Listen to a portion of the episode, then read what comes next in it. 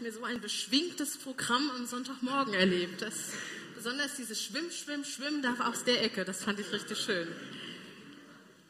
Ja, es ist schön, heute Morgen hier zu sein und ich finde auch, es ist eine Ehre für Luis und Lea. Wo seid ihr denn?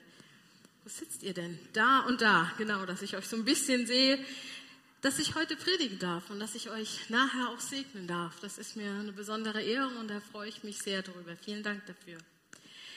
Ich hatte so gefragt oder fragen lassen, Mensch, was bewegt euch denn? Wo würdet ihr denn gerne was drüber hören oder was nehmt ihr vielleicht auch mit?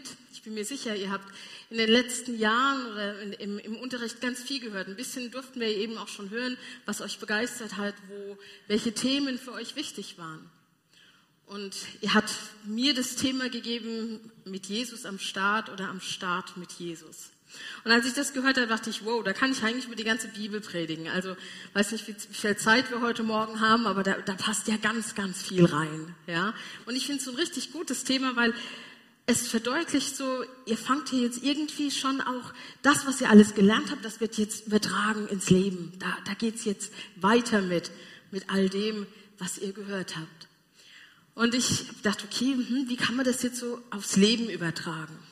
Und dann fiel mir ein, die Ferien beginnen ja bald. Also habe ich mir irgendwie sagen lassen, wer von euch fährt denn in den Urlaub in den Ferien? Das sind doch fast alle. Aha. Wer fährt denn mit dem Auto? Mhm, okay, auch einige. Ja, schön. Also, dann, dann passt das schon so, weil ich dachte, mit, mit Jesus am Start gehen wir doch mal so gedanklich in die Urlaubszeit. Deshalb habt ihr erstmal einen Starter und dann auf der nächsten Folie dachte ich, Mensch, unsere Reise heute Morgen geht von Nürtingen nach Schreveningen, nach Holland. Vielleicht fährt da tatsächlich jemand hin, ich hätte keine Ahnung, aber doch, doch, da ist es ganz nett, da war ich schon ein paar Mal. Also, die Vorfreude, kennt ihr das? Mensch, jetzt geht's los. Ah, jetzt, jetzt ist es bald soweit. Also die Koffer sind gepackt, der Hund verstaut, jeder war noch mal auf Toilette, die Brote geschmiert. Vorfreude pur, morgens um 4 Uhr, damit man auch schön in, in Kühlen fährt, geht's also los. Ja, man setzt sich ins Auto, ist noch alles bequem, der eine schläft noch ein bisschen, aber der andere, der freut sich schon richtig. Dann geht's also auf die Autobahn und die Freude ist immer noch da, aber dann passiert Folgendes, was wir auf der nächsten Folie sehen. eine Panne, Hitze, ein Stau, allein schon beim, beim Flugplatz da, ne, in Stuttgart, der hört schon auf mit dem Fahren. Man hat doch ein Brot vergessen, das Auto ist plötzlich, nach 400 Kilometer ist das Auto zu klein. Das schrumpft mit jedem Kilometer, schrumpft irgendwie dieses Auto. Ich erlebe das auch immer, es wird zu warm, alles ist unbequem. Und diese immer quälende Frage, sind wir endlich da? Gefühlt schon nach der ersten Kurve, wo man vom Haus weg ist, sind wir denn endlich da? Wie lange dauert es denn noch? Ja? Und plötzlich ist dieser Start vor vier Stunden vielleicht, der ist gar nicht mehr so toll. Da hat sich irgendwas verändert, oder? Plötzlich passt die Situation irgendwie nicht mehr. Vor vier Stunden, da waren wir noch gerüstet, da haben wir gesagt, Mensch, jetzt geht's los, auf geht's. Na? Haben vielleicht auch noch gebetet, bevor wir losgefahren sind. Und vier Stunden später denkt man, ey, sag mal, was soll das? Also hört das jetzt endlich mal auf. Irgendwie haben wir diese Vision von dieser, von diesem Schönen, das haben wir verloren. Und ich dachte, Mensch, geht's uns im Leben nicht auch manchmal so? Wir starten in was so richtig voller Vorfreude. Jesus ist mit dabei, mit Jesus am Start, wie heute gewählt. Und dann laufen wir so und reisen und fahren. Und plötzlich, also irgendwie, ich weiß nicht, ist der überhaupt noch da? Oder ist der am Start zurückgeblieben? Haben wir den mitgenommen? Geht der mit? Müssen wir dem extra sagen, hey, komm mit? Oder was macht der eigentlich? Warum fühle ich das plötzlich nicht mehr? Warum ist plötzlich das Auto zu klein und die Hitze zu groß? Das war doch eben noch nicht. Habt ihr diese Frage in eurem Leben schon mal gehabt? Wo ist er denn jetzt? Es war doch alles so gut. Und jetzt? Am Start war alles toll. Und was ist jetzt passiert? Ich glaube, das ist ein Gefühl, das wir alle kennen. Das ist auch gar nicht schlimm. Und ich denke, wie wir diese Frage beantworten, liegt ganz arg darin, was wir wissen, wer Gott ist, wie wir Gott sehen, für wen wir ihn halten. Und ich dachte, wir nehmen heute mal einen Vers, der so viel deutlich macht, wer Gott ist. Und ich wünsche euch, Luis und Lea, so sehr, dass ihr diesen Vers mitnehmt. Denn das ist eine Zusage, die Gott jedem, aber ich finde, heute Morgen wünsche ich mir so sehr für euch ganz besonders, dass ihr den mitnimmt. Und wir sehen jetzt an der Folie, denn ich weiß wohl, was ich für Gedanken über euch habe, spricht der Herr.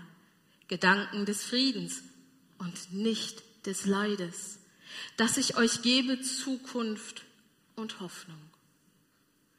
Und ich würde gerne in den nächsten paar Minuten diesen Vers ein bisschen auseinandernehmen mit euch. Deshalb fangen wir doch gleich mal an, nach dem Motto, los geht's. Gott sagt hier, ich weiß wohl. Was weiß Gott eigentlich? Er weiß, wer du bist. Warum weiß er das? Evolution haben wir eben gehört, war ein Thema, das euch sehr interessiert hat. Gott weiß, wer ihr seid, wer du bist, weil er dich geschaffen hat. Weil er wollte, dass du da bist. Weil er sich ein Geschenk, einen Wunsch mit dir erfüllt hat. Deshalb weiß er auch, wer du bist. Er weiß nicht nur, wer du bist, er weiß auch, was du brauchst. Ja, weil er kennt dich ja. Er hat dich ja gemacht. Er hat Hoffnungen und Sehnsüchte in dich hineingelegt, Begabungen. Also weiß er genau, Mensch, mein Kind braucht das und das, um durchs Leben zu gehen, um Schwierigkeiten zu, ähm, zu durchleben, um Ziele zu erreichen, um mich im Blick zu behalten? Gott hat es sogar so genial gemacht, dass er sich selbst in dich hineingelegt hat, eine Sehnsucht nach ihm in dich hineingelegt hat, so dass du immer mit ihm verbunden bist. Manchmal hören wir nicht auf diese Sehnsucht, aber da ist sie, denn er selbst hat dich ja geschaffen. Und wenn der Töpfer die Hände am Ton hat, dann sind da Fingerspuren, ne? Fingerprints sind dran. Also wir sind Geschöpfe Gottes und deshalb weiß er, was wir brauchen, was wir erhoffen, was wir träumen. Und er weiß auch, was wir können und was wir nicht können. Und das Geniale ist, dass Gott überhaupt gar nicht von uns fordert, dass wir irgendwas machen, was wir nicht können, im Sinne von, ich muss jetzt die Welt retten. Ja, manchmal haben wir ja so Attitüden, der eine mehr, der andere weniger. Ne? Welt retten. Sobald irgendwo was ist, muss ich los und dahin und jetzt helfen. Wisst ihr, das hat Gott nirgendwo von uns verlangt. Denn das Gute ist, diese Retterposition, die ist schon vergeben. Und viel besser, als wir es je hätten machen können. Also da können wir uns echt entspannt zurücklegen und sagen, boah, Welt retten, das Ding ist nicht meine Aufgabe. Gott weiß, was du kannst und was du nicht kannst. Und für ihn ist es kein Problem. Denn das, was du kannst, das hat er, das stärkt er und da, da freut er sich drüber. Und das, was du nicht kannst, ist entweder gar nicht deine Aufgabe oder er hilft dir dabei. Also das ist unter anderem all das und eigentlich noch viel mehr das, was Gott schon weiß, was ihm völlig klar ist. Manchmal ist es uns nicht klar, ne? da haben wir so Zweifel, hm, ist das wirklich so, ist Gott wirklich so oder ist er ganz anders? Ne? Aber Gott ist sich völlig im Klaren, wer du bist. Das ist für ihn überhaupt gar kein Zweifel. Wie geht's weiter in dem Vers? Wir lesen das auf der, genau, auf der nächsten Folie. Jetzt sagt Gott, ich habe Gedanken. Also das ist nicht so, dass wir eins geschaffen sind und dann war's das, sondern Gott denkt über uns nach. Was sind denn oft unsere Gedanken über uns? Sind die immer nett und lieb? Wer hat nur gute und positive Gedanken über sich? Mal kurz die Hand heben. Sowas aber auch. Wer glaubt, dass Gott böse Gedanken über uns hat? Das ist eine fiese Frage, ne? da traut sich jetzt keiner die Hand zu heben, selbst wenn er es glaubt. Einer? Aha, okay. Okay. Ich glaube tatsächlich, dass Gott über seine Kinder nicht negativ denkt. Und ich sage euch auch gerne warum. weil er Jesus geschickt hat. Er könnte es de facto. Nur weil Jesus da ist, hat sich Gott ja nicht verändert. Ja, ist ja nicht so, dass mit dem Kommen von Jesus Gott plötzlich nicht mehr der Gott ist, der auch zornig sein kann. Plötzlich nicht mehr der eifersüchtige Gott ist. Das ist ja alles geblieben. Aber er hat sich entschieden, so nicht mehr über uns zu denken. Deshalb kann uns der Zorn Gottes nicht treffen. Nicht mehr. Jeder, der an Christus glaubt, kann vom Zorn Gottes nicht mehr getroffen werden. Also sind seine Gedanken über uns nicht die des Zornes, nicht dieses, meine Güte, wie blöd ist er eigentlich? Habe ich dem nicht jetzt schon ein paar Mal gesagt, dass das so nicht geht? Jetzt wird es aber langsam mal Zeit. Also ehrlich, jetzt habe ich langsam die Faxen dick. Ich finde das so genial, dass ich nirgendwo in der Bibel lese und schon gar nicht im Neuen Testament, dass Gott irgendwo sagt, dass er genervt ist von mir, dass er denkt, also die Alte, die, die kriegt es einfach nicht auf die Reihe. Überhaupt solche Gedanken. Im Gegenteil, gerade im Alten Testament, was ja oft so dieses Buch ist, wo man sagt, na also, das ist so ein bisschen unrund, da gibt es so viele Kämpfe, da gibt es so viele Fragen. Gerade dort, und ich glaube, ich habe es in der letzten Predigt auch gesagt, steht, dass Gott über uns jubelt, dass er sich freut. Nachzulesen in Zephania 3, Vers 17.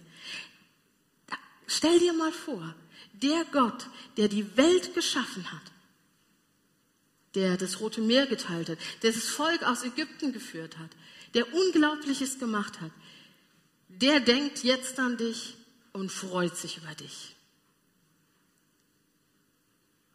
Das ist auch ein unglaublich, also für mich ist das immer ein unglaublicher Gedanke. Ich, eigentlich kann ich das gar nicht fassen, wenn ich ehrlich bin. Der Allmächtige denkt an mich und freut sich über mich. Der sieht nicht all das, was ich, also ich, ich könnte euch innerhalb von einer Minute 20 Sachen aufzählen, über die ich mich nicht freue, über mich selbst. Aber das ist für Gott nicht das Wichtige. Seine Gedanken sind nicht meine Gedanken über mich. Und das ist was, wo ich glaube, wo wir ganz arg aufpassen müssen. Sehr oft sind das, was wir glauben, was Gott denkt, unsere Gedanken. Und dann haben wir so einen Gott, der straft. So einen Gott, der so mürrisch ist, der so genervt ist von uns, der enttäuscht ist von uns. Wessen Gedanken sind das? Unsere oder Gottes Gedanken? Wo lesen wir in der Bibel, dass Gott genervt ist?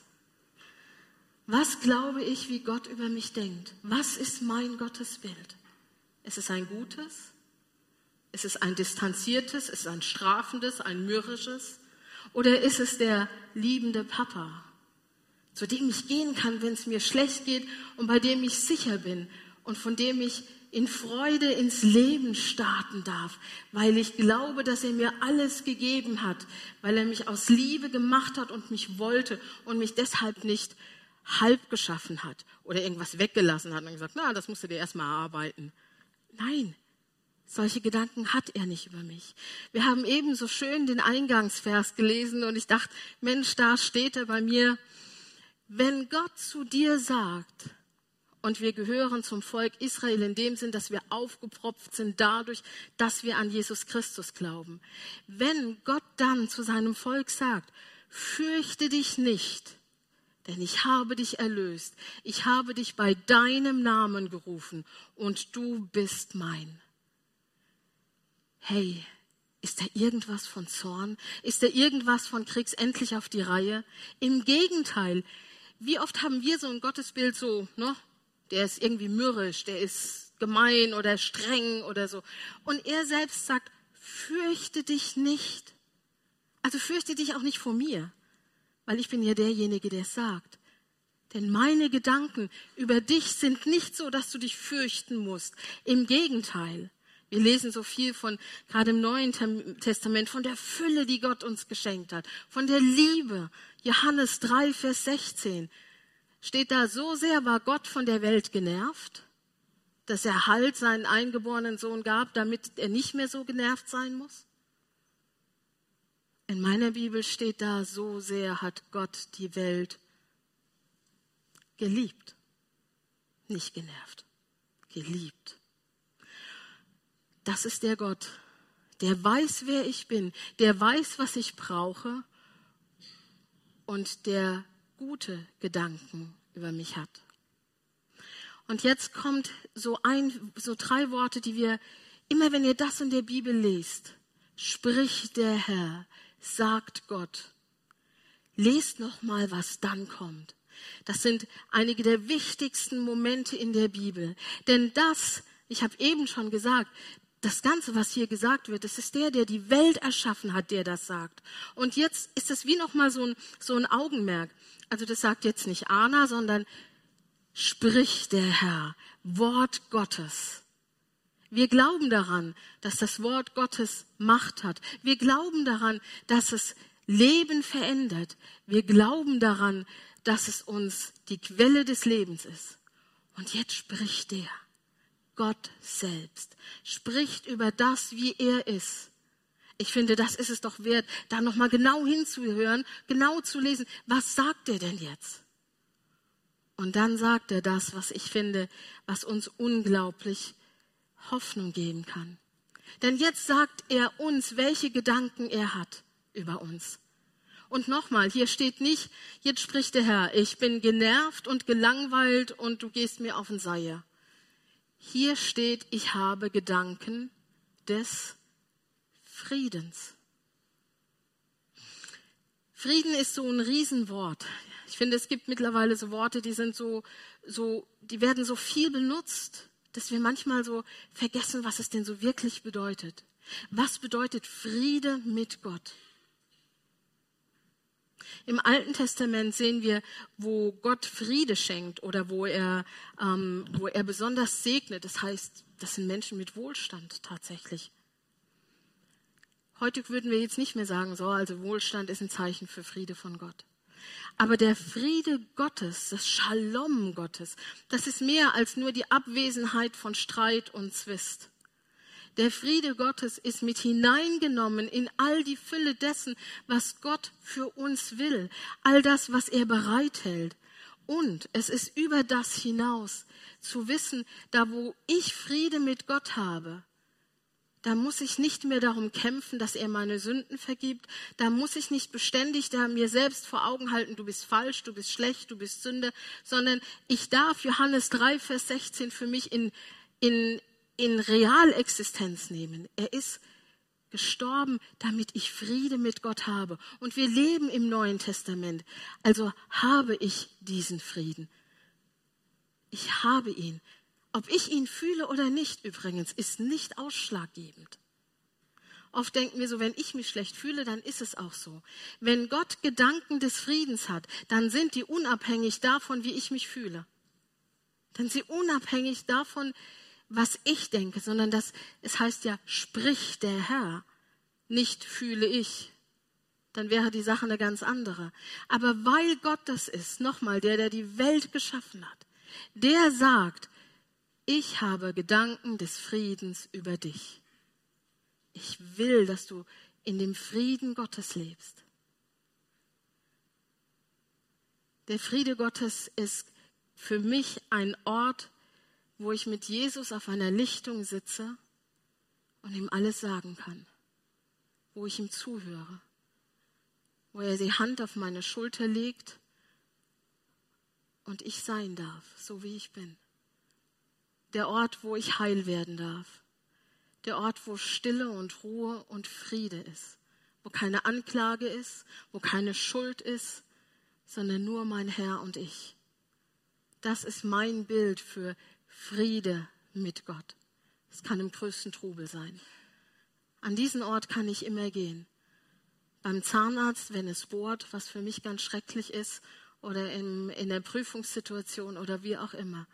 Und aus diesem Ort des Friedens heraus ins Leben zu starten, heißt, ich bin mir beständig, soweit es geht, bewusst, die Gedanken Gottes über mein Leben sind Friede. Friede. Das ist das, was er für mich will und was er schon erfüllt hat, was er schon bereitet hat. Und dann geht es aber noch weiter. Wer hat schon mal gedacht, wenn es irgendwas Schlechtes passiert ist oder was Schlimmes, das hat Gott geschickt? Genau. Man traut sich nicht so wirklich, ne? Ich weiß noch, und ich will gar nicht in die Diskussion als solches einsteigen, aber ich weiß noch, ist ja noch nicht lange her, als Corona kam, da habe ich auch ganz oft gehört, das hat Gott geschickt. Und mir fiel dieser Vers ein. Ich habe Gedanken des Friedens und nicht des Leides. Ja, es ist ein bisschen schwierig jetzt. Ist Gott dann doch einer, der letztendlich das Leid schickt? Und sagt, also hin und wieder soll es euch auch nicht so gut gehen. Ne? Da muss man schon mal noch mal so einen Dämpfer, so wie wir Menschen ja manchmal denken, wenn es uns viel zu gut geht, das ist jetzt passiert, damit es mir nicht viel zu gut geht, ne? damit ich wieder ein bisschen geerdet werde. Ist Gott wirklich so? Oder ist die Frage nach dem, warum denn Leid geschieht, das Problem für uns Menschen? Die wir einerseits auch gar nicht richtig und ganz erklären können. Die sogenannte Theodizee-Frage, die ist bis jetzt noch nicht gänzlich geklärt. Aber entweder ich entscheide mich dafür, und ich weiß, das ist, hört sich jetzt ein bisschen schwarz-weiß an, ich wage es trotzdem zu sagen, entweder ich entscheide mich dafür, dass das, was Gott hier sagt, richtig ist, und dass er wirklich nicht Gedanken des Leides über mich hat. Oder ich sage, na ja, es stimmt vielleicht irgendwie, aber nee, das, das kann nicht sein. Solange ich versuche, diese Warum-Frage vollends zu, zu beantworten, wird es schwierig. Und ich für mein Leben habe irgendwann entschieden, ich glaube an das, was Gott sagt und lasse diese Frage für mich zum Teil unbeantwortet. Und ich spreche hier nicht aus dem Blauen. Ich habe früh meine, meine Eltern verloren, meine Mutter. Ich hab, bin im Kinderheim groß geworden zum Teil. Ich war bei Pflegeeltern, die, die, das war die Hölle.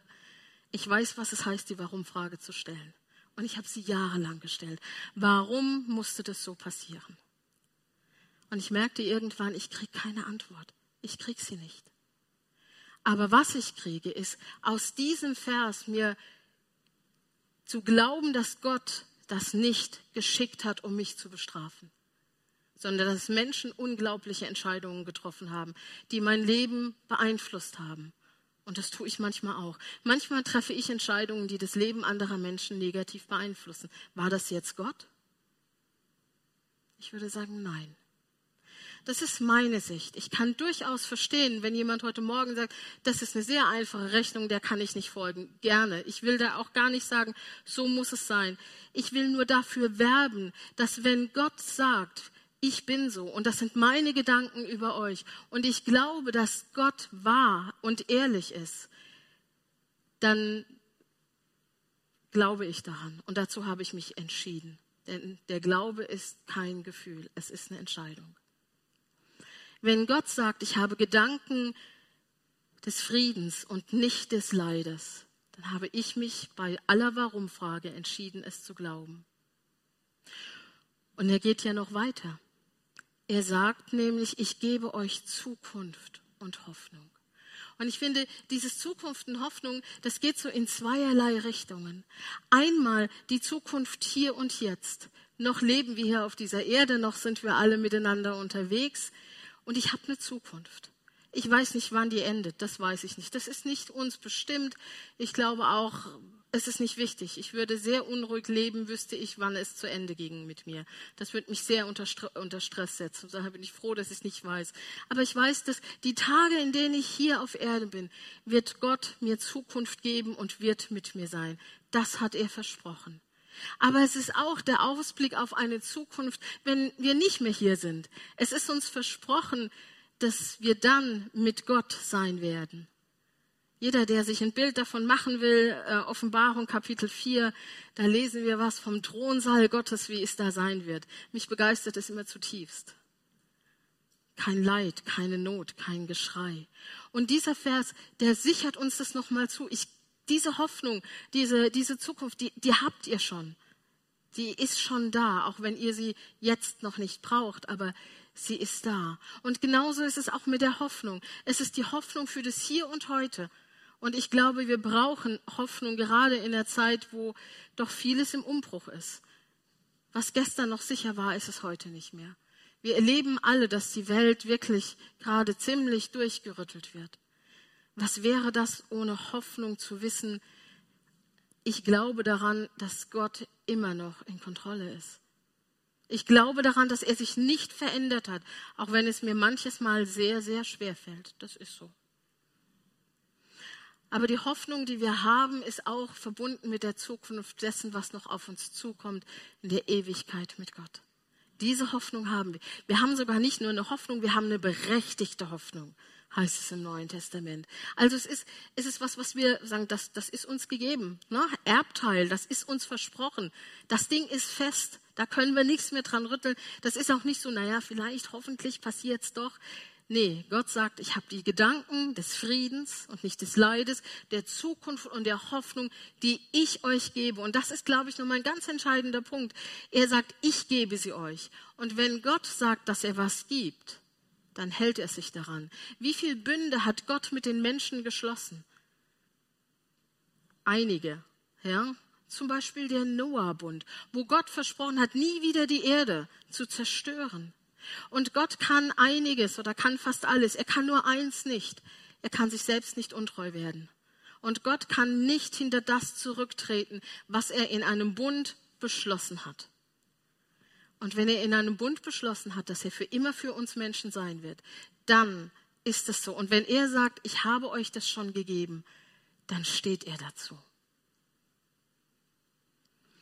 Und jetzt zurück zu unserem Start, unserer Reise. Wir sind also unterwegs und wir wissen gar nicht mehr, es ist alles ganz anders gekommen, als wir dachten, wie es sein würde, wenn wir mit Vorfreude losfahren. Ist Jesus dort geblieben oder ist er mitgegangen? Er ist mittendrin. Er ist mittendrin und er steht in unserem Chaos. Er steht in unserem Leben mit dieser Zusage, mein Vater hat euch versprochen, dass er gute Gedanken hat, dass er Gedanken der, des, der Freude und des Friedens hat und dass er euch Zukunft und Hoffnung gibt. Und ich, Jesus, bin das lebende Beispiel dafür, dass er sein Wort hält, denn ich bin das lebendige Wort Gottes. Und er hat versprochen zu bleiben von jetzt an bis in alle Ewigkeit. Also wenn wir auf unserer Lebensreise sind, sei es nach Holland oder sei es woanders, dann wünsche ich uns allen und besonders Louis und Lea heute Morgen, Denkt daran, was er versprochen hat. Er hat Gedanken über euch des Friedens, des Shalom Gottes, der Hoffnung und der Zukunft. Und dahinter kann er nicht zurücktreten, denn er hat einen Bund geschlossen durch Christus, unseren Herrn. Das wünsche ich euch von Herzen, dass ihr euch das, egal wie schwer es ist, nie vergisst. Gott kann nicht hinter das zurück, was er versprochen hat. Und deshalb auf der letzten Folie, egal wie eure Reise ist, 365 Mal sagt Gott in der Bibel, dass wir uns nicht fürchten sollen. Und ich wünsche euch Josua 1, Vers 9 von ganzem Herzen. Ich sage dir, und das sagt Gott, sei stark, hab, sei mutig, hab keine Angst und verzweifle nicht. Denn ich, der Herr, dein Gott, bin bei dir wohin du auch gehst. Amen.